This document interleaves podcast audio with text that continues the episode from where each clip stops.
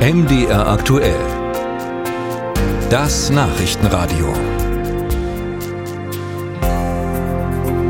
Die Wirtschaft in Deutschland ist im letzten Quartal des vergangenen Jahres geschrumpft um 0,3 Prozent im Vergleich zum Sommer, also zum Vorquartal.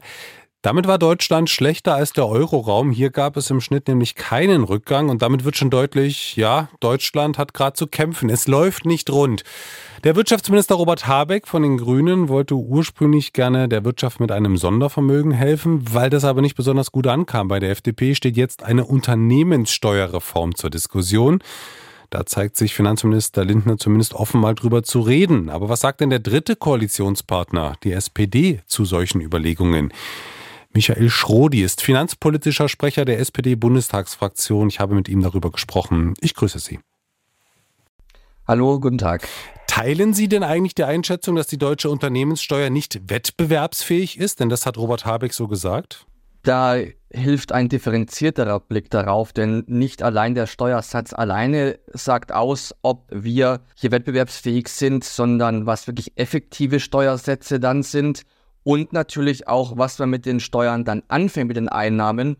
Denn wenn äh, ich mit Unternehmern spreche, dann sind für die Unternehmen in Deutschland nicht allein die Steuersätze, sondern vor allen Dingen die Frage von Infrastruktur, von Verkehr, von Bildung, von Digitalisierung wichtig. Und wenn das nicht funktioniert, dann ist das auch ähm, für die Unternehmen in Deutschland schlecht. Und da müssen wir genauer hinschauen. Ich glaube, gezielte Investitionen, die Unternehmen auf ihrem Weg helfen, zukunftsfähig zu werden, die finde ich richtig, die sind auch im Koalitionsvertrag vereinbart, aber allgemeine Steuerersatzsenkungen, auch für Unternehmen, denen es gerade gut geht, ähm, das sehe ich eher kritisch. Ihnen geht es also eher um so zielgenaue Punkte, als dass Sie jetzt sagen, ja, die Unternehmenssteuer muss vielleicht als Ganzes in Frage gestellt werden, ja?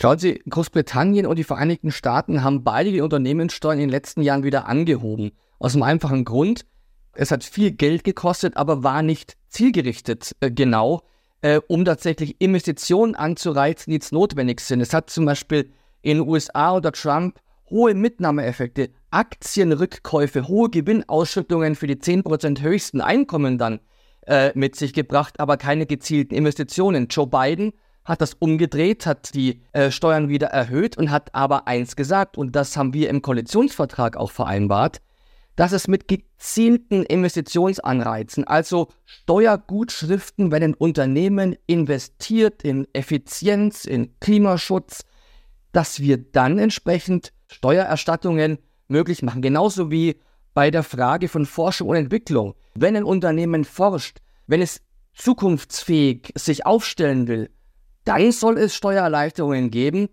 Und das halte ich für richtig. Das hat Joe Biden in den USA getan.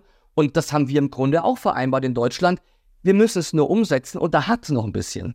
Aber deckt sich das denn mit den Ideen, die Robert Habeck hat? Also er spricht da von einem Dynamisierungspaket und hat wohl, so konnte man lesen, Vorschläge in die gemeinsame Regierungsarbeit eingebracht. Was steht denn drin? Kennen Sie die? Die kenne ich nicht, aber ich kenne den Koalitionsvertrag. Und auf den will ich nochmal eingehen. Die sogenannte Investitionsprämie. Das ist ein neues Instrument, um Investitionen gezielt anzureizen.